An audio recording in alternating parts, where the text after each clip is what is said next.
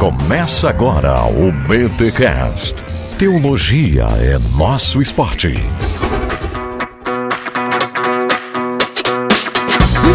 Muito bem, muito bem. Começa mais um BT Cash de número 405. Eu sou Rodrigo Bibo e eu acho que o estilo abnegado é o mais crente, o mais bíblico.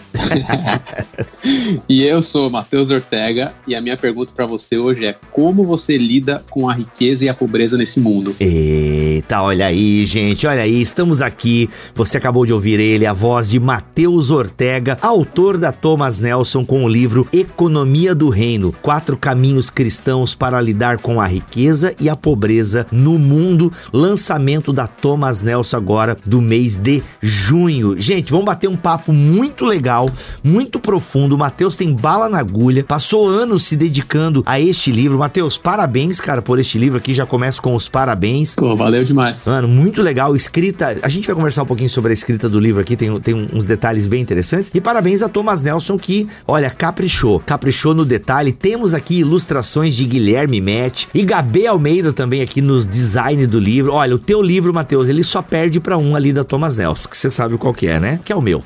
Eu sei qual que é. É, Deus destruiu um sonho meu aí de ter um livro mais top. Né? Olha aí, olha aí, olha aí, mano. Olha, o teu só perde de beleza mesmo, só tá perdendo pro meu, cara. Porque, olha, tá muito folhinha amarela, com vários acabamentos. Parabéns, cara. Parabéns, Thomas Nelson. Mas enfim, vamos para os recados paroquiais e daqui a pouco a gente volta para conversar um pouquinho mais sobre os caminhos cristãos para lidar com a riqueza e a pobreza.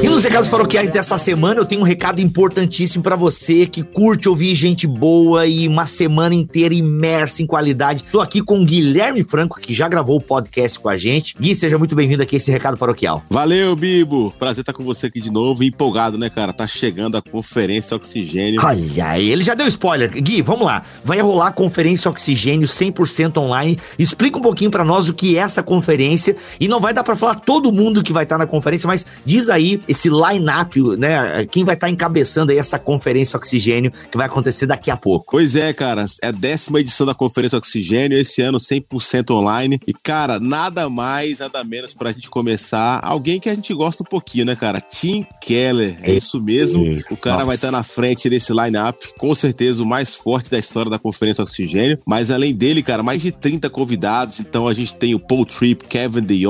Eita. Nós temos aí o Paulo Júnior Borges, temos aí Ricardo Agreste, o próprio Lipão, enfim, cara, muita gente boa, Pedro Dutti, o Guido Solas, você também vai estar conosco, vou né, cara? Tá, então, assim... Vou estar tá conduzindo os podcasts da conferência, gente. Você, toda noite eu vou estar, tá, eu e mais dois caras top aqui do Brasil, conversando, reagindo ao que foi falado e tal da pregação. Mano, vai ter muita coisa rolando. Ô, ô Gui, a conferência vai ser 100% online. Ela vai começar que horas e vai terminar. Aliás, vai começar que horas? O terminar só Deus sabe. Pois é, cara, a conferência começa do dia 5 ao dia 11 agora de julho, vai começar às 7 e meia da noite e vai até talvez, eu não sei também quando, porque vai sempre terminar com podcast, conversa, né? Isso. Então uhum. a ideia é que a gente acabe às 10 e meia, 11 horas. Mas uma coisa que vale lembrar, que muita gente talvez possa pensar, poxa, vai ser online se eu perder a conferência. Não tem problema, quem fizer sua inscrição vai poder ter acesso aí até Jesus voltar aí, ou seja, para sempre uhum. o cara vai ter a opção de poder ouvir, escutar, enfim, assistir a conferência completa depois.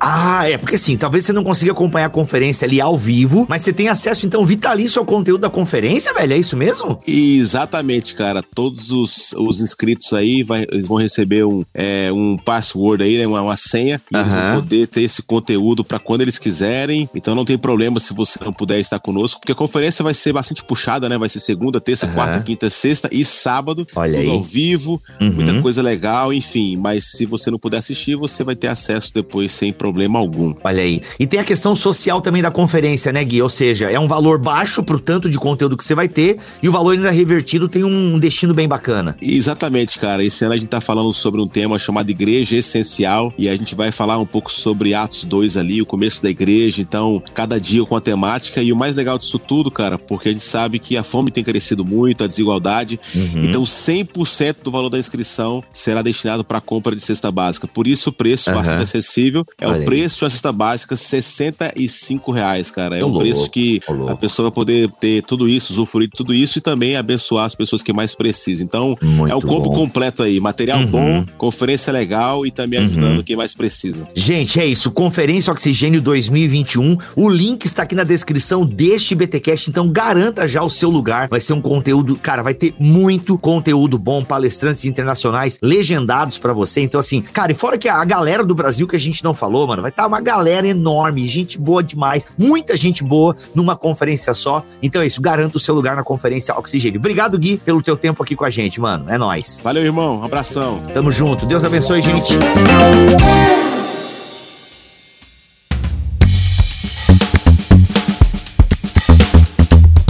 Matheus, ah, vamos lá, cara. Começando pelo começo, de onde surgiu essa ideia de escrever um livro tratando dessa relação riqueza, pobreza, cristianismo? Por que, que esse assunto de alguma forma te toca? Legal, cara. Bom, esse assunto acho que toca todos nós, né, cara? Como que a gente faz para lidar com a desigualdade desse mundo que a gente vive? Acho que para alguns desperta algo a mais, né? E para mim despertou quando eu fui pro Haiti em 2010, depois do terremoto. Morreram 300 mil pessoas, mais de um milhão de pessoas desabrigadas, e aí eu fui para lá para servir com uma ONG. Uau. E assim, cara, marcou minha vida tanto que eu falei, eu quero dedicar o resto da minha vida para tratar desse assunto, é, para de alguma forma aliviar a pobreza de quem que tá sofrendo e, e de viver para trazer desenvolvimento. Então, depois disso que eu fui estudar mais o assunto, isso há 10, 11 anos, e então eu comecei nessa jornada, cara, de, de trabalho social, de desenvolvimento econômico e de trabalhar com políticas públicas e meio governo. E aí tô aqui nessa, cara, nessa luta. Hum, peraí, então tu não ficou só na experiência voluntária de, de ir para um país arrasado, mas não a, a tua, o teu próprio ganha-pão, por assim dizer, está ligado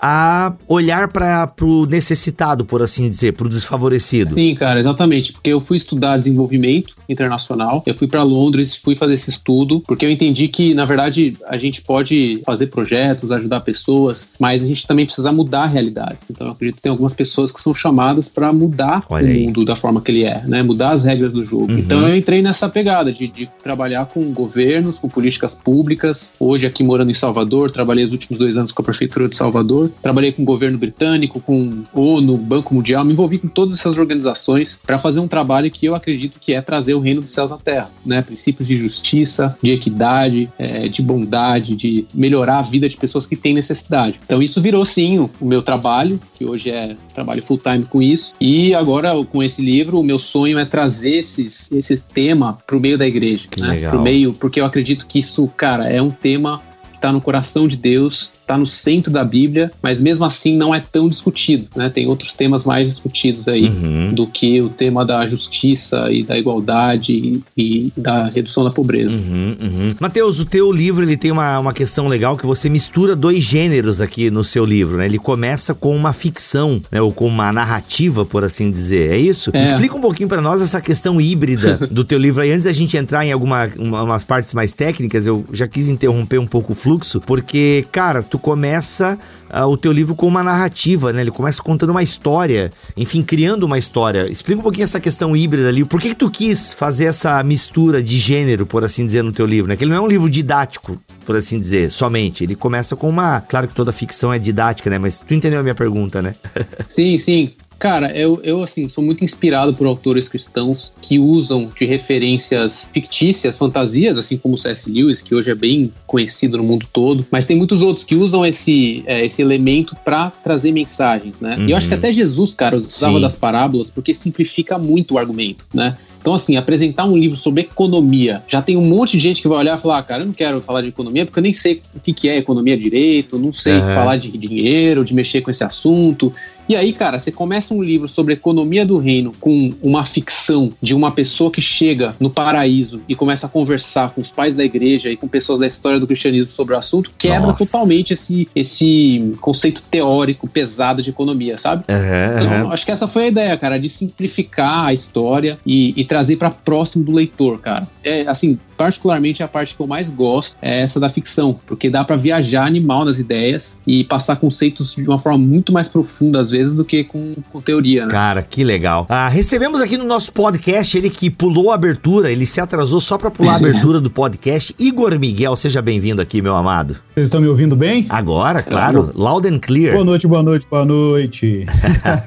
boa noite, prazer te conhecer, cara. Ô, Matheus, que isso, meu amigo. Para mim é uma honra muito grande estar aqui. Você desculpa aí só o meu atraso, porque foi uma falha minha de comunicação aqui. Olha aí, quem nunca, ah, quem não nunca. podia deixar de participar de um momento tão célebre como esse, comemorando aí com você, meu irmão, o lançamento dessa obra tão essencial para nós. Que legal. Eu que me sinto muito, muito honrado de ter dois pesos pesados aqui com a gente. Valeu mesmo participar. Tá bom. Igor, só para tu pegar o flow da conversa, acabamos de começar a conversa, eu perguntei pro Matheus questões pessoais, o porquê que ele se envolveu com esse tema, uhum. e perguntei o porquê que ele fez essa mescla, né, de narrativa, de ficção com é, gênero didático, por assim dizer, né? É, uma, sensacional. Uma... Como é que vocês chamam isso aí? Isso aí é ficção e didático, né? Na ficção e texto corrido, sei lá, não, tudo é texto corrido, né? Eu esqueci a, o gênero literário aqui, gente. É que eu tô com o gênero da Bíblia, tem a narrativa e os textos. É... Tá precisando estudar, estudar teoria literária, bicho. Você tem que sair um pouco da, da, da literatura bíblica. Pois é.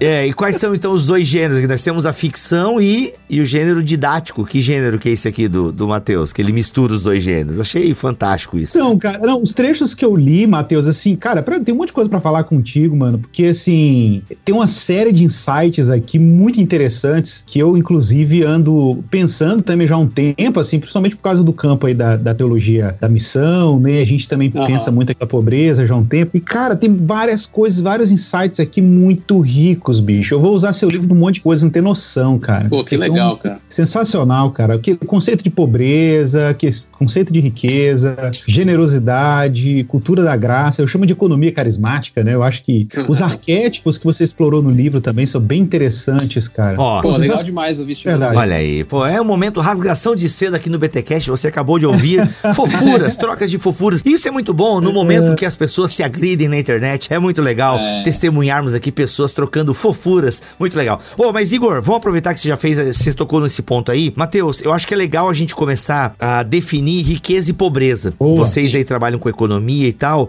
Eu acho que a gente precisa definir esses conceitos para poder começar a falar deles, né? Riqueza e pobreza a partir da economia, a partir da Bíblia. Como é que a gente define esses temas aí? Legal, é. São temas bem difíceis de definir porque eles são complexos e eles são relativos, né? Eita. É difícil você falar que alguém é, é rico no Brasil comparar com alguém que é rico nos Estados Estados Unidos comparar com alguém que é rico no Império Romano, né? É difícil, são uhum. conceitos diferentes em lugares, histórias diferentes. No livro, eu, eu apresento brevemente o que é o termo riqueza, que é abundância, fartura, grande quantidade de dinheiro, posses e bens. Então, assim, bem básico, né? Ter bastante. E pobreza é a carência do necessário à subsistência. Uhum. É você não, não ter o suficiente para a subsistência. Então, assim, só que isso é completamente relativo.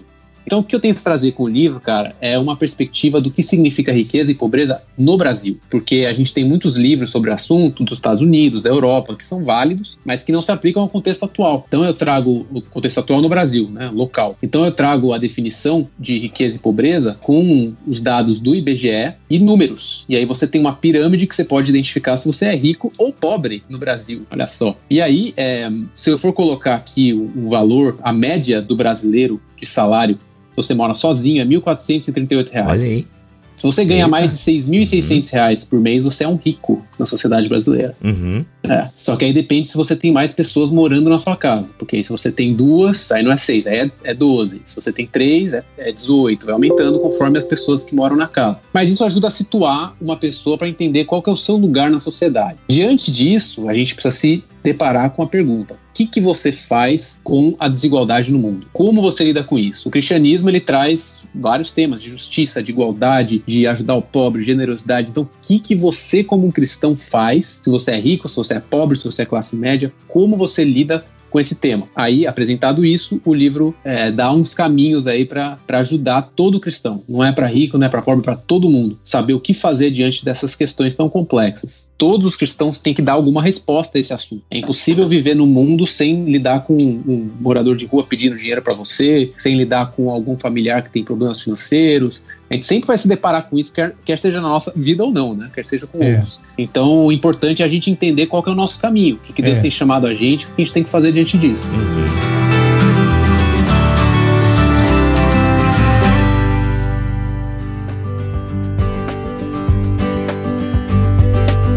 Matheus, eu posso fazer uma, eu posso fazer umas perguntas aqui, bicho? Claro, mano. Pô, porque assim, bicho, na verdade, eu, eu assim, a gente vem caminhando numa reflexão sobre isso também e tudo, cara, longe de, de ter o cuidado, claro, que você produziu na obra e tudo, mas são realmente curiosidades que eu tenho, por exemplo, porque assim, eu tive um, uma convivência com a vulnerabilidade muito intensa durante uns quase sete anos da minha vida de forma direta, porque eu trabalhei em, com educação em comunidades bem vulneráveis aqui na região metropolitana de BH, em comunidades é, periféricas e coisa do gênero. É, depois, né, eu, eu continuamente vou ao contexto do continente africano, a gente vê de perto, uhum. vi o contexto dos refugiados lá no Líbano que chegaram uhum. da Síria e moravam na rua porque o governo libanês não absorvia, aquela coisa toda. Bom, enfim, cara, aí a gente vai fazendo algumas leituras, né? É, e, e, vai tentando interpretar alguns fenômenos. Por exemplo, uma coisa que eu. Aí, no sertão nordestino, até mencionei isso aí numa live recente aí com o Bibo. Por exemplo, quando eu fui no sertão, no, eu estava no sertão de Pernambuco, estava lá no, no, no, semiárido. E a gente visitou com um grupo lá de, de, de, obreiros e tudo, a gente foi visitando várias comunidades com médicos voluntários, aquela coisa toda. Cheguei numa casa lá, seu Antônio estava lá sentado na casinha dele,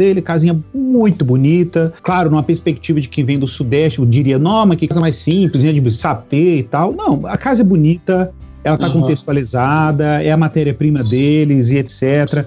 Mas é como, como que a gente chega lendo a pobreza alheia, né? A gente acha que é Sim. é pobreza, porque do ponto de vista de uma, de uma vida de classe média do Sudeste, você acha que é pobreza. Aí a, a, surpresa foi exatamente essa, assim. Eu, eu fui bem intencional, a equipe estava junto comigo, de vários contextos, né? E eu fui perguntei, seu Antônio, tá tudo bem? Como é que o senhor tá? Como é que tá a, sua, a vida? Aí ele foi e falou assim: olha, tá tudo bem, tá, tá tudo tranquilo e, e tal. Olha, a gente só sente falta aqui mesmo, é de água, porque as crias ficam aí, né, passando necessidade, mas tá tudo bem. E aí eu fiquei pensando cá comigo, né, que tá, você podia fazer uma leitura assim, ah, que, que cara grato, né, a vida dele tá tão, assim, difícil e ele consegue ser grato. Não, na verdade, cara, às vezes é porque realmente tá tudo bem. A gente, sim. a gente, sabe, assim, eu, eu não sei, sim, eu tenho sim. uma suspeita, cara, o capítulo que você falou, você escreve lá sobre minimalismo, né, eu sou extremamente inclinado, não ao minimalismo, mas à ideia de frugalidade, né, e, e, e essa ideia de da gente ser grato, que você trabalha lá no capítulo que eu li aqui, você falando sobre essa sensação de gratidão, se tem ou não tem, a gente é indiferente a, a, a, ter ou não ter, né? A gente fica indiferente porque o coração tem tá outro lugar, a gente se aquieta, Deus tem mantido, né, como Paulo fala, tendo que vestir o que comer, estejamos contentes, enfim. Uhum. E aí minha pergunta é exatamente baseada nisso, bicho. Tipo assim, cara, beleza. Será também que, como que você pensa ou como que você analisa essa, essa imposição de interpretação de pobreza alheia? Não sei se você tá Sim. tá entendendo. A gente chega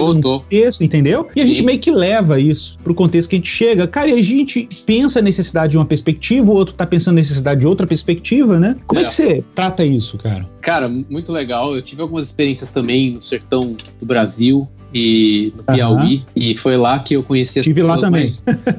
Mais, é, é muito legal, porque eu conheci pessoas muito generosas, né? E mesmo em meio à pobreza aos nossos olhos, eles vinham com um copo d'água, mesmo faltando água, e davam pra gente. Ou seja, que riqueza, né, de coração. Mas eu queria, eu queria mencionar uma frase do Mark Twain, que eu coloco até no livro, que é: A civilização é a multiplicação sem fim de necessidades desnecessárias. Uau. A gente fica criando necessidades para nós que são desnecessárias, cara. E a sociedade vai falando que a gente precisa ter um iPhone cada vez mais novo, que a gente precisa ter um, uma casa, sei lá o quê, e aí vai, vai ditando, que o consumismo vai ditando como a gente tem que viver. Isso faz com que a gente esteja cada vez mais insatisfeito, porque se a gente não alcança essas necessidades desnecessárias, a gente vai sempre estar insatisfeito. E aí, se você olha o coração de alguém que está fora desse contexto civilizatório, essa pessoa ela tá contente. E isso quebra a gente, cara, porque a gente está vivendo um monte de demanda e necessidade na nossa cabeça que a gente acha que a gente precisa, e aquele cara tá vivendo uma paz de coração. Então, assim, eu acho que eu, eu não sou da pessoa que fala que a pobreza é o único e perfeito caminho, mas eu acredito que em meio à abnegação, em meio a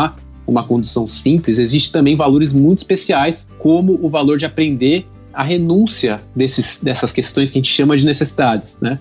Então, assim, eu, é, cara, eu acho que a pobreza tem muitas lições pro cristianismo. A riqueza também tem, né? Eu acho que uma coisa que precisa acontecer, cara, que é muito importante, é acabar com a demonização da riqueza e da pobreza no meio cristão. Então, a, gente, vezes, a gente olha a pobreza muitas vezes com esses olhos mesmo, coitadinho deles. Né? A, gente, a gente demoniza, a gente fala que foi o diabo que fez ele ficar pobre. E aí, do, do outro lado. Tinha uma Bíblia de estudo aí. Tinha uma Bíblia de estudo com uma nota de estudo assim: a pobreza é a ação do demônio na vida pois da é, pessoa. Pois é, e, e por que, que a, a, pobreza não é a ação do demônio na vida da pessoa? Por quê? Porque Jesus fez pobre para que nós fôssemos ricos. Então, pode, como pode o demônio ter atuado na vida de Jesus? Né? Exatamente. Né? Então, existem Exatamente. muitos exemplos bíblicos de pessoas que se fizeram pobre, né? Pobres, então, como os discípulos pescadores que largaram tudo. Enfim, são vários exemplos. A questão é que a pobreza, ela também pode revelar a opressão né, e a desigualdade do mundo. Aí que entra muita crítica à pobreza, que fala é, a desigualdade está gerando a pobreza, então a gente, como cristãos, temos que lutar contra e tirar as pessoas da pobreza. Enfim, eu tô falando várias, dando várias pitadas aqui, Igor, mas eu acho que o, o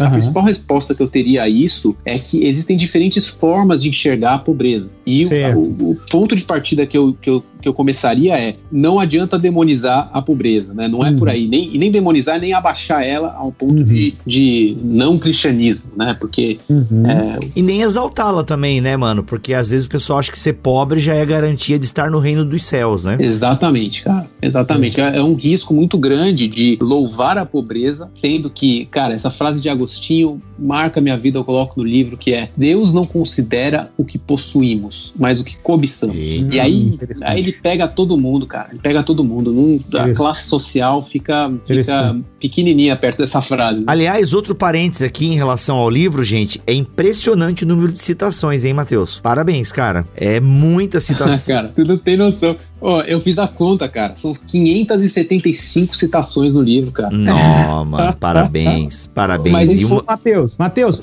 uma outra pergunta aqui, bicho, assim, eu não sei. É, eu, por exemplo, sou muito, assim, eu confesso que eu. Por exemplo, uma das coisas que eu tenho me inquietado, por exemplo, é o conceito de vulnerabilidade, né? É um conceito que, quando a gente vai dar oficina falando sobre vulnerabilidade e tal, eu sempre me preocupo com isso. Aí, lendo o autor aqui, lendo outro autor, autor ali, eu não sou da área de economia, eu tô muito mais preocupado aí realmente com por, causa da missão, né? Então a gente acaba caminhando também com essa preocupação com a vulnerabilidade. Então, assim, uh, um dos conceitos de vulnerabilidade que eu desenvolvi pessoalmente a partir das leituras, porque eu vejo diferentes abordagens, diferentes recortes, né, do que definiria vulnerabilidade. E, em geral, das leituras que eu fiz, assim, eu vejo sempre assim: a vulnerabilidade está muito ligada ao conceito de desenvolvimento, ok? Tipo, para usar um termo em inglês que adaptado Sim. em português, né? O florescimento humano, né? É, é human flourish, né? E aí eu cheguei à conclusão, lendo os diversos autores que eu li, inclusive autores brasileiros, gente de fora do Brasil, é que vulnerabilidade sempre tem duas, dois fatores, eu diria assim, seriam dois contextos que incidem negativamente para o ser humano não florescer, né? De um lado, você tem o que a gente chama de privações, uhum. e aqui privações eu estou pensando em uma, uma, uma, assim, uma, múltiplos aspectos né, de pobreza. Então, é, cara, pensando muito aqui em IPEA, né, multidimensionalidade da pobreza, esse tipo de coisa. Uhum. Então, o outro lado, você tem é, violações, ou seja, violência. Aí as suas diversas, né, desde os assédios morais até, claro, a violência física, enfim, a violação da dignidade humana, etc. Então, Sim. pensando nesse, nessa dupla perspectiva, ou seja, de, de, de faltas e violações que colocam o indivíduo numa condição de vulnerabilidade, tá? E pensando aqui de forma bem multiaspectual, é, é, de novo, cara, eu levanto uma bola aqui. O que que eu penso, cara? Eu penso que talvez a gente tenha o desafio de pensar uma economia numa perspectiva completamente alternativa a partir da fé cristã. Cara, inclusive, quando eu falo alternativa, ela, ela, não, ela não se aproxima nem da, dos modelos econômicos ou de leituras econômicas, digamos assim, mais ligada ao progressismo ou algum modelo sim, de sim. economia planificada ou coisa do gênero. E também não é, sabe, o livre mercado, atomismo social, é, alto interesse lá do, de, do Adam Smith. Não, não é isso. É um outro sim. negócio. E, e, é uma dinâmica econômica que também eu não sei se ela tem que virar política pública, entende? Eu não sim, acho que ela sim, tem que virar. Saca? Ela, ela, nasce, ela nasce da comunidade cristã e ela opera de uma forma completamente independente de qualquer outra dinâmica econômica. O que, que você acha disso, velho? Cara, é, eu não sei se você chegou já no capítulo Economia do Reino, que é mais pro fim, mas é isso que fala. Cara. Não, não, ainda não. Você captou aí a essência do negócio, cara, porque a descoberta que eu tive depois de todas as leituras, eu fui estudar desenvolvimento né, na escola de economia de Londres, então eu vi muitas teorias sobre desenvolvimento. Cara, Só que, cara, o desenvolvimento não resolve o problema da humanidade. Não hum. resolve. Por quê? Porque se você trouxer o pobre para o mundo da riqueza, você não resolve seus problemas. O que, que significa isso? Significa você levar celulares para a África, levar Starbucks para a África. Isso não vai resolver o problema, cara. Perfeito. Por várias questões, né? E uma das questões é o problema espiritual. Então, assim, é, primeiro ponto que eu tenho para falar, cara, é que no livro eu apresento o conceito de desenvolvimento com três elementos, né? Que ele tem que ser humano, que aí é esse conceito de, de faltas e, e violências, vulnerabilidades que o Amartya Sen, um teórico, fala, que é, cara, você, você lida com a pobreza dando capacidades para as pessoas, acessos, possibilidades. É, não é só falta de recursos, né? Uma pessoa pobre não é só quem não tem dinheiro. Né? É, é quem não consegue alcançar o seu máximo potencial de vida. Então esse é um ponto. O outro ponto é que o desenvolvimento tem que ser sustentável, tanto no sentido ecológico, quanto também no sentido de longo prazo. O ecológico é importante notar aqui, porque tem muito cristão aí falando que o mundo vai ser destruído, então você não tem que cuidar da natureza. Só que, cara, ser bem sincero com você. Se você for usar esse argumento, então você tem que usar o mesmo argumento para não cuidar do seu próprio corpo, porque você vai ser glorificado e esse corpo vai, vai sumir. Então, uhum. assim, então não funciona o argumento, cara. Deus criou uma natureza, a natureza. Ei, mas tu sabe um argumento para usar, Matheus? Se o cara vier com esse papo assim, se ele for um cara meio, tipo assim, ah, eu, eu não preciso cuidar do corpo porque Jesus vai voltar e tal. Aí tu fala, é, mas a porta é estreita. É, eu vi, essa, eu vi essa hoje, cara. tu viu esse meme aí?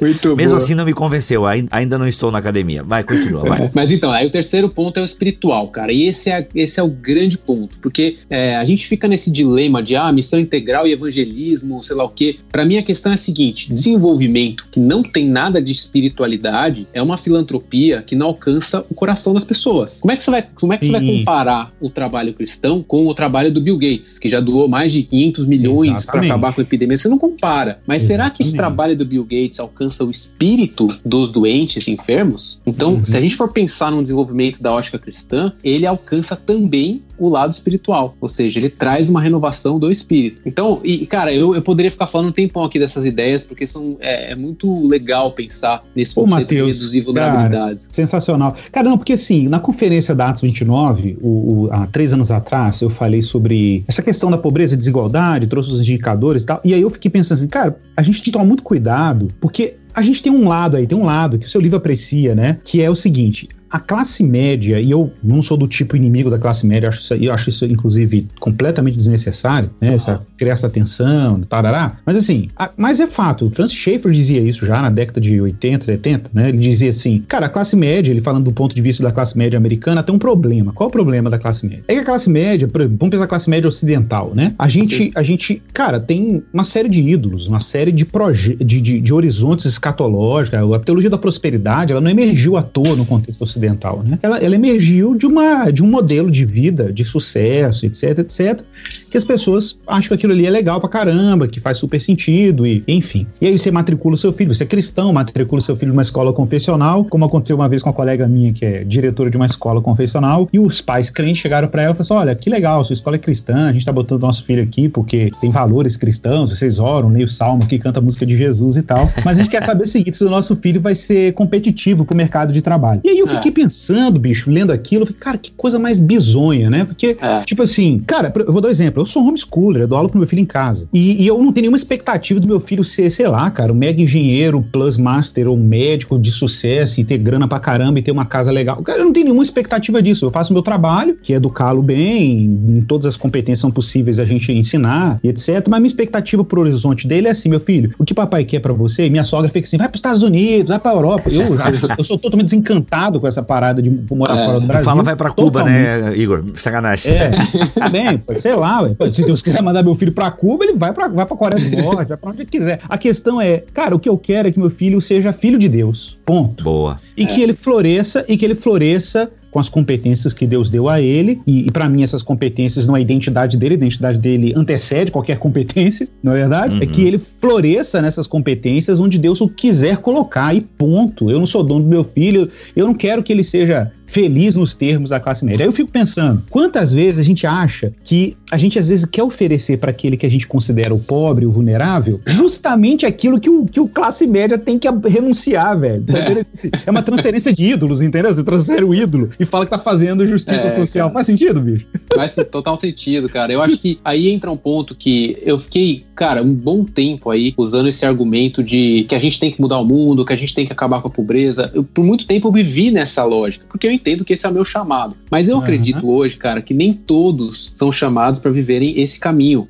na transformação. Então, no livro eu apresento quatro perfis. É, não sei se é o momento aqui já de falar sobre eles, mas só para dar uma pincelada, os quatro perfis são o doador, o moderado, o transformador e o abnegado. Então, é, são quatro caminhos possíveis para todo cristão poder se encaixar em um ou mais deles, mas que um não destrói o outro, um não é superior ao outro. Cara, os últimos dois mil anos de cristianismo, a gente está vivendo uma, um debate. Qual que é o caminho perfeito? É esse na história do cristianismo a gente vê, e eu fiz uma pesquisa aí para ver os pais da igreja, desde lá dos anos 100, 200 já tem esse debate, cara. É para a gente viver com as bênçãos de Deus aqui na terra sendo generosos, ou é para a gente viver abrindo mão dos recursos em abnegação? E, e esse debate está até hoje na igreja, cara. E aí eu acho que esse é um dos principais temas de, de conflito na igreja protestante brasileira é a prosperidade ou é abrir mão? Qual que é o caminho que a gente tem que viver? E aí, diante desse, desse dilema, eu identifiquei esses quatro caminhos, cara. Eu vou te dar um. Se vocês quiserem, eu falo aqui uma parábola do, da fortuna inesperada, que Manda é como ver, eu manda apresento esse perfil. Opa, adoro, adoro parábolas, mano. Beleza, vai. é uma parábola. Tuller, mu- manda uma musiquinha top aí pra combinar com a parábola, vai lá. Então, a parábola da fortuna inesperada é, é o seguinte: imagine que tem um casal de idosos, né? Eles recebem uma fortuna muito grande que eles não estavam esperando. A senhorinha eh, trabalhava na casa de uma da chefe, a chefe falece, não tem ninguém, dá todo o dinheiro para ela. Então, do dia para noite, ela era uma pessoa simples que tem milhões na conta de banco dela. Ela tem três filhos. O que, que ela faz com esse dinheiro? Então, ela vai conversar com os filhos, porque ela vai dar uma parte para cada um deles. O primeiro filho fala o seguinte: ele recebe a parte dele e fala: Nossa, fique com vocês, né? Eu não preciso disso para mim, porque ele era um empresário, já alguém bem sucedido, e ele, super grato do coração, falou: Não, pode ficar com vocês. Daí os pais falaram: Não, fica com você, usa o dinheiro para você achar melhor. Ele recebe com gratidão, vive a sua vida feliz, com gratidão a Deus por aquele dinheiro que ele recebe, e é generoso. Então esse é o primeiro filho. O segundo filho é um, é um professor, vamos dizer que é o Igor, um, um professor, um cara que trabalha com escolas no meio da periferia. Ele recebe esse dinheiro e ele fala: Nossa, que demais, eu vou usar esse dinheiro para um projeto social para transformar a realidade desse mundo. E pega e cria uma escola no meio de um orfanato, uma escola referência para fazer a transformação e dar oportunidades para as pessoas. E aí o terceiro filho, é, ele- os pais pegam e dão esse dinheiro, e o terceiro filho pega e fala: Eu vou dar tudo que eu tenho, porque eu não preciso disso para mim. E pega e doa para um monte de gente pobre, impactando um monte de, de- de vidas com o dinheiro que ele recebeu dos pais. E aí a parábola chega ao final aos pais. O que, que eles fizeram com o dinheiro? Eles deram para os três, além disso, eles continuaram, pagaram um plano de saúde para viverem um pouquinho melhor, mas viveram, continuaram com a sua vida simples, e o resto eles distribuíram em partes, dando para diferentes projetos e missões e, e negócios. Então, esses, essa parábola apresenta os pais, que são o perfil moderado, ou seja, é alguém que tem o dom da administração, que o caminho é a mordomia cristã, isso é muito falado no meio cristão. É para mim é um caminho que é você dar com a razão. Você vai, calcula e distribui os recursos. Você tem o primeiro filho, que eu chamo de doador, que é aquele que ele vive o caminho da generosidade. Ele vive com abundância ou não, mas ele vive grato pelo que ele tem e doa abertamente com o coração do que ele recebe. Você tem o segundo filho, que é o transformador, que ele dá para mudar a realidade. Então ele não tá pensando só em dar ofertas e esmolas, ele quer mudar a realidade do mundo. Ele tá pensando no caminho da justiça. Ele quer transformar a realidade das pessoas para que outros tenham oportunidades de vida. Então, ele quer trazer justiça social. E aí, o terceiro filho é o abnegado, que ele tá preocupado com é, a renúncia. É, ele tá pensando em abrir mão da vida dele para servir a Deus. Então, e aí, os, os pais são o moderado. Então, são os quatro perfis apresentados nessa parábola. E aí, eu retorno a pergunta para vocês: aonde vocês se encaixam mais? Aonde vocês se identificam mais dentro desses quatro perfis? Pô, eu queria me identificar. Eu sou, eu tô no perfil que não foi falado na parábola. Ganhei o dinheiro, é nós, mano. Vou gastar a Disney. Uh!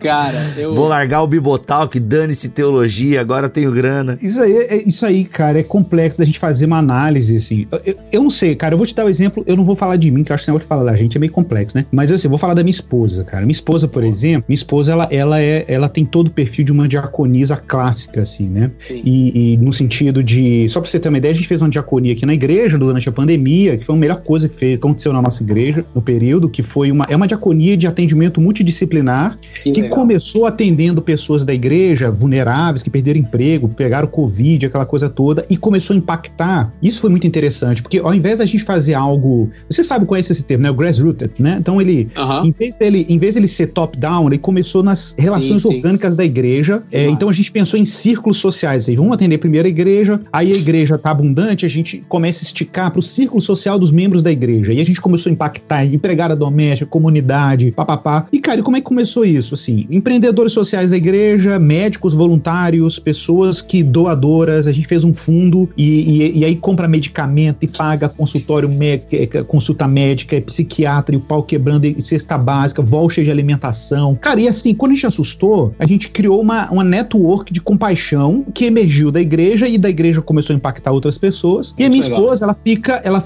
o trabalho dela 24 horas é detectar as demandas e, e startar os voluntários, ou para fazer entrega, ou para entregar um oxímetro para monitorar quem tá com Covid, porque a gente comprou vários oxímetros, né? E os médicos voluntários monitoram, os enfermeiros, e a gente criou uma rede de apoio. E tem psicólogos voluntários, juristas, tem um monte de gente de várias áreas atendendo essas pessoas, né? Cara, isso é um negócio, assim, olhando para a perspectiva da minha esposa, ela tá. Eu não sei se ela tem a pretensão de mudar o mundo, né? Eu Sim, não sei sim, se ela tem. Você entende? Mas ela é uma, é uma espécie de mordoma, assim, de gestora da Exatamente. multiforme graça de Deus.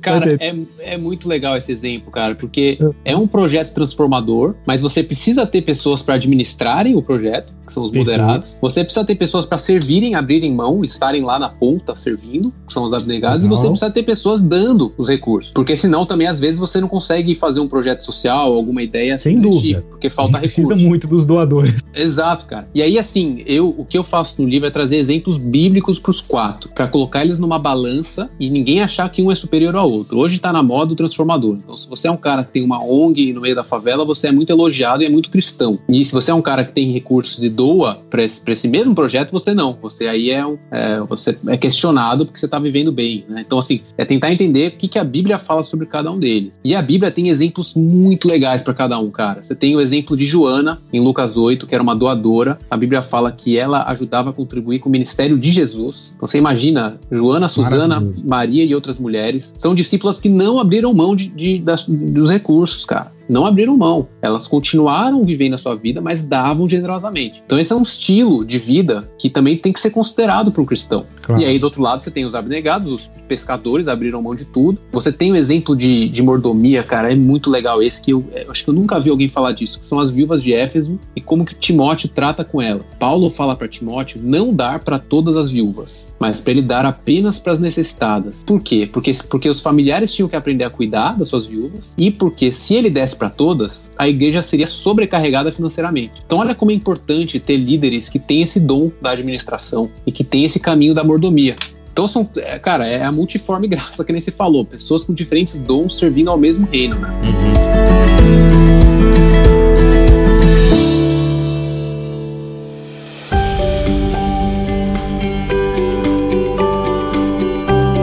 forma didática, novamente, agora sem a parábola, tu poderia novamente falar, e eu falo novamente várias vezes, então novamente dizendo aqui novamente, tu poderia elencar os quatro perfis, porque isso ocupa o miolo do teu livro, né? Os quatro perfis de doadores. São todos aqui exemplos positivos, né? Você não tem o exemplo aqui do filho pródigo, por exemplo, né? Você tem todo um exemplo de que são comportamentos que você encontra respaldo bíblico para a postura do cristão em relação ao dinheiro, se eu entendi bem a tua proposta. Então você tem quatro perfis aqui, certo? Inclusive cada perfil tem uma, uma imagem do Matt aqui, achei fantástico isso. Você poderia elencar os quatro perfis e as suas principais características? Claro, claro. Cara, esses quatro perfis, eles têm. é, a estrutura do livro é apresenta o perfil, fala sobre exemplos bíblicos, depois dá conselhos para quem vive esse perfil tomar cuidado para não cair no caminho, porque todos eles têm riscos, né? É, nenhum perfil é perfeito sozinho. Mas assim, então o primeiro que eu apresento é o doador, que é quem dá com o coração. Eu tenho um exemplo, cara, que mostra a diferença entre o doador e o moderado, que é quem dá com a razão. Uma vez eu fui a pergunta que eu faço pra você que tá ouvindo é: o que que você faz quando você vê um, um pedinte na rua? Você dá ou não? Você dá com seu coração abertamente ali, sendo generoso? Ou você fala, ah, não, só vou dar se for por alguém que parece que tá vendendo alguma coisa? Ou só vou dar se for comida? O que que faz você distinguir é, entre essas opções? Dá abertamente, generosamente ou dá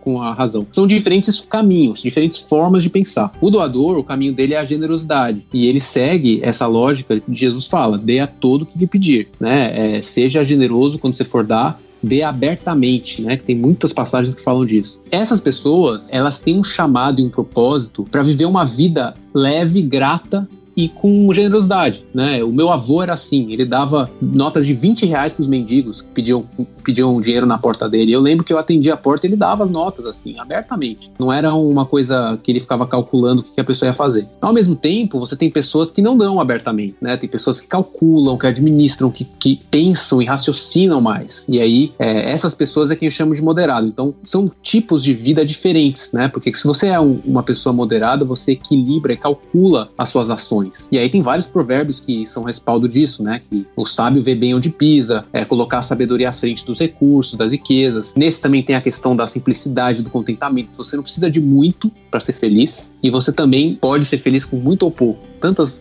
ambos caminhos, ambos riqueza, pobreza são possíveis para o moderado, né? E aí você tem o transformador, que é o terceiro, que ele tá pensando, cara, não apenas em dar pro mendigo é, ou pro morador de rua ou para alguém que tá precisando de ajuda, mas ele tá pensando, eu vou pegar esse cara e vou mudar a vida dele, vou levar ele para um abrigo, para um, vou criar um projeto social para ajudar esses caras, entendeu? Então é uma ótica diferente. É, essas pessoas estão pensando em misericórdia, em transformação, em justiça social. E aí o quarto, como eu falei, é o abnegado. E ele tá, ele tá pensando, se for pensar nessa questão do, do, do, morador de rua, ele não tá nem querendo dar o dinheiro, nem dar um alimento, alguma coisa, nem transformar a realidade. Ele tá pensando em ir em direção a esse cara e viver lá no meio dele. Tipo Francisco de Assis, né? Que a Bíblia fala que ele. Ou a Bíblia, a história fala uhum, que. A Bíblia. A Bíblia é católica. é. Francisco de Assis, cara, ele lambia as feridas dos leprosos. Olha que coisa. E ele hoje é considerado um dos. Já foi dito dele que é a maior luz que viveu no mundo depois de Jesus. Tanto amor que esse cara tinha pelos pobres. Então ele é um exemplo de alguém que abriu mão e ele não mudou a realidade dos pobres, não tirou eles da pobreza, mas ele amou é, abrindo mão de sua vida. É isso, cara. Esses são os caminhos, mas assim, um ponto importante é que às vezes a gente não se encontra 100% em um desses caminhos, né? Ah, e, legal, legal tu falar isso aí. É, e isso tudo bem, cara. Esse não é o ponto, assim. É, é tipo, o importante é a gente entender que tem diferentes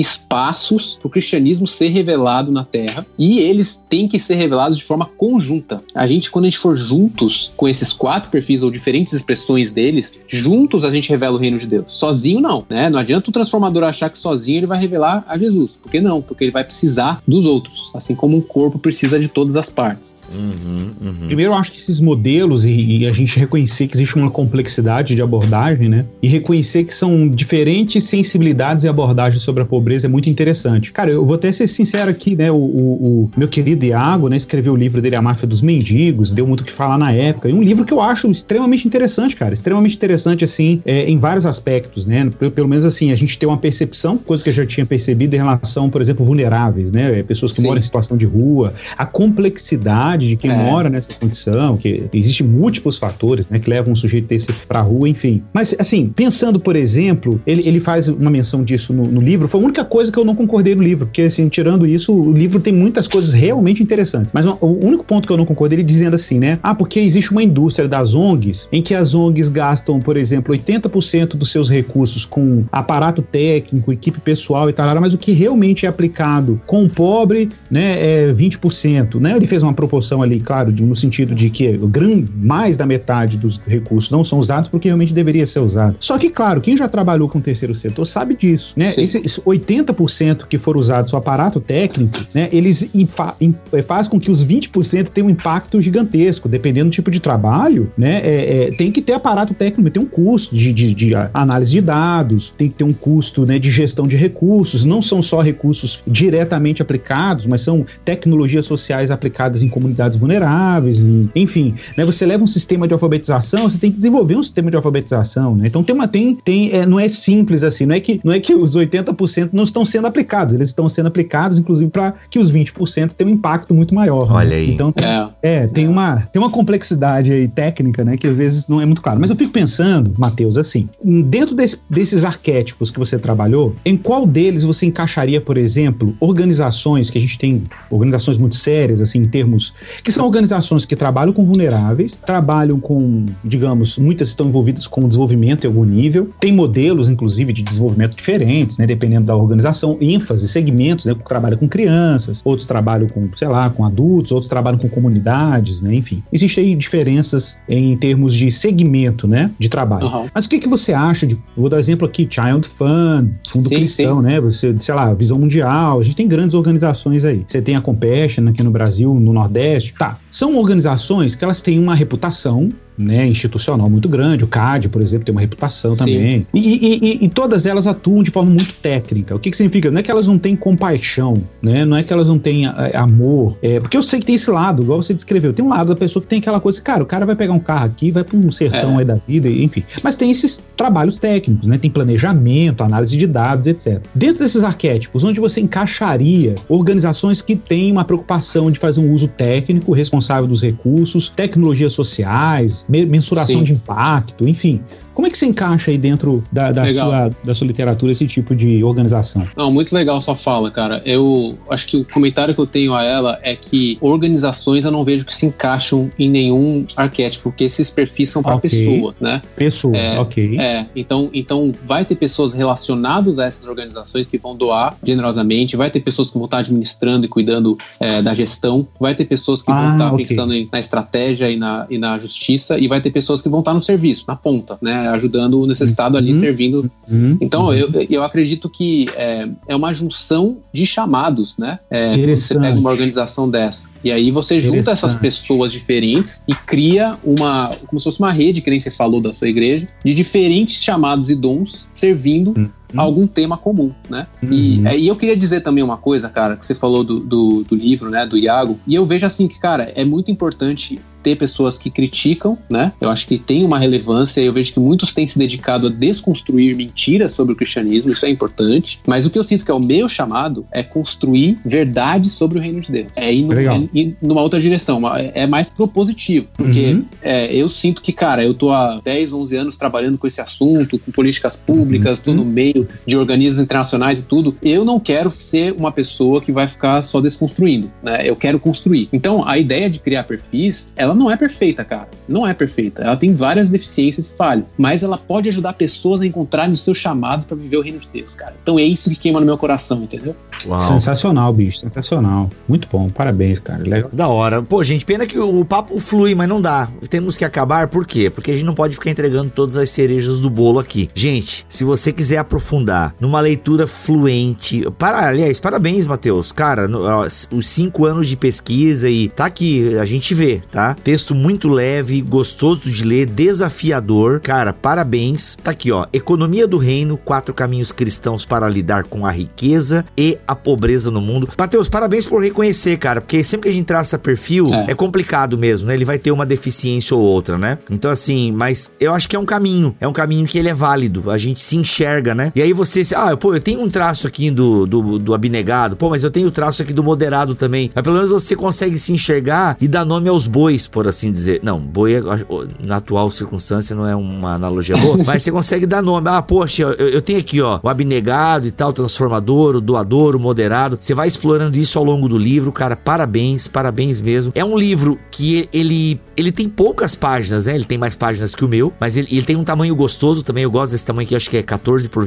21. E, tipo, mas a leitura é muito fluida, né? E o fato de você colocar ali uma narrativa, uh, você criar uma história, como você disse, né? Você introduz os temas. Cara, muito legal. Você isso. põe os pais da igreja conversando, cara, sobre esse tema. E aí tudo com fonte, né? Você não tá inventando ali o diálogo, né? Você é. cria o diálogo em cima das falas do que eles falaram nos seus escritos. Parabéns pela pesquisa. Gente, Tá aí, lançamento da Thomas Nelson, Economia do Reino, beleza? Quatro caminhos cristãos para lidar com a riqueza e a pobreza no mundo. Mateus, é isso, cara. Quer alguma palavra final? Quer nos pedir com alguma palavra final? Cara, quero agradecer muito essa oportunidade. Quero incentivar você que está ouvindo a buscar qual que é o teu papel dentro do reino de Deus, porque como disse um grande escritor russo, Tolstói, o único significado da vida consiste em ajudar a estabelecer o reino de Deus. É Uau. É para isso que a gente está aqui, cara. É para isso, não é para viver a nossa vida do nosso jeito, da nossa nossa forma, mas é para tentar ser uma gotinha no oceano do reino de Deus na história. Meu Deus. E aí, Igor? Lindo, cara, lindo. O que, que a gente faz agora? É. Converte, né, irmão? Converte e vamos ser generosos, né? É isso. Aliás, aqui a gente vem de dois papos, né, Igor? O Bibotal É, aqui nos é dois verdade. últimos podcasts tá olhando pros verdade. vulneráveis. E é Deus falando com a gente. É Deus falando com a gente. isso. e, gente, tem desconto, tá? Tem cupom pra você usar tanto na Submarino quanto na Amazon. Então, se você quiser adquirir o livro com desconto, tem cupom aqui na descrição do BTcast 405. Beleza? É isso, meus amigos e minhas amigas. Voltamos. Obrigado, Matheus. Obrigado, Igor, pela parceria, pela conversa de sempre. Valeu. Isso, foi um prazer. Mateusão, parabéns, mano. Que Deus te abençoe muito, que Obrigado. esse livro chegue onde tem que chegar, porque é uma, é uma demanda, é uma demanda. Muito bom, parabéns. Obrigado demais. É isso, gente. Voltamos na semana que vem, se Deus quiser assim permitir. Fiquem todos na paz do Senhor Jesus.